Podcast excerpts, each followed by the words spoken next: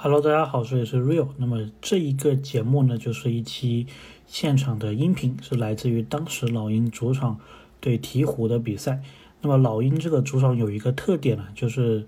或者说传统吧，就是每一次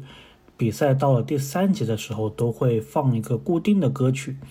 然后现场是引导球迷向左、向右、向左、向右，跟着这个歌曲的一个旋律进行一个摇摆。